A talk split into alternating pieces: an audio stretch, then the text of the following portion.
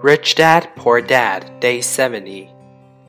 Instead, I recommend to young people to seek work for what they will learn more than what they will earn. Look down the road at what skills they want to acquire before choosing a specific profession and before getting trapped in the rat race.